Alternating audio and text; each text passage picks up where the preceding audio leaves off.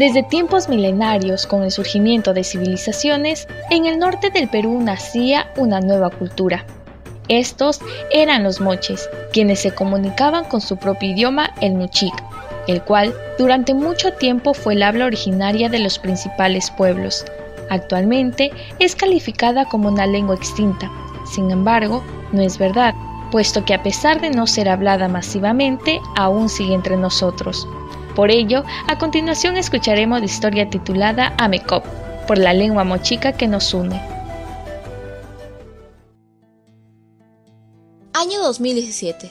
Horas de la mañana y un nuevo día comenzaba en el colegio secundario.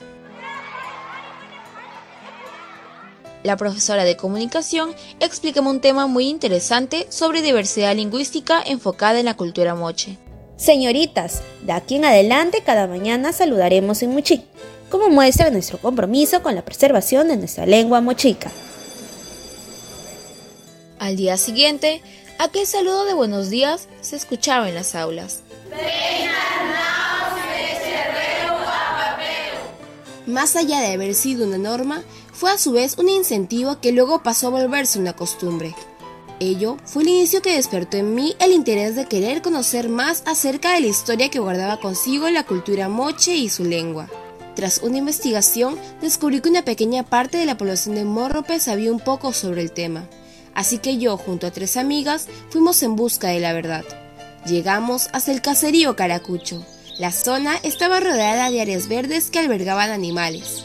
Había una pequeña iglesia que daba inicio a la misa y un colegio primario en particular del cual ya tenía conocimiento sobre las actividades culturales que realizaba en homenaje al Muchik. Recorriendo el lugar me encontré con un grupo de niños. Los saludé cortésmente. Eran estudiantes del sexto grado del colegio Daniel Alcides Carrión institución que ya había visto. Les pregunté si sabían hablar el idioma mochica. Todas las respuestas fueron no, pero para mi sorpresa, uno de ellos sí sabía al respecto. Él se llamaba Daniel.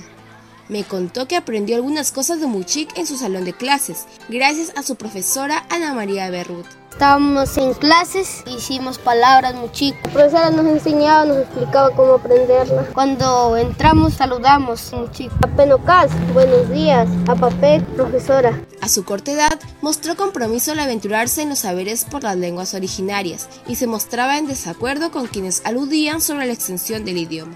Nuestra lengua muchica aún sigue viviendo. Después, él me enseñó algunas palabras en muchic.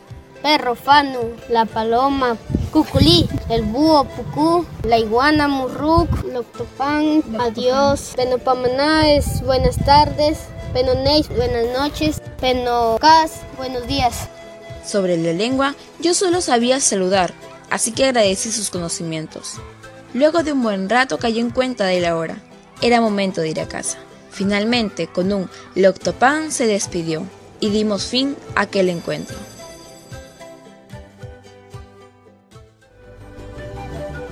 Recuerda, así como el caso de Daniel, nuestro norte está lleno de historias.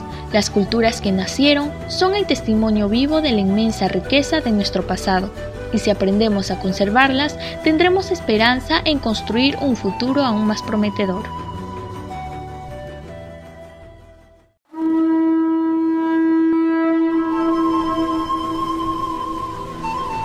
Esto fue Divercultura Podcast.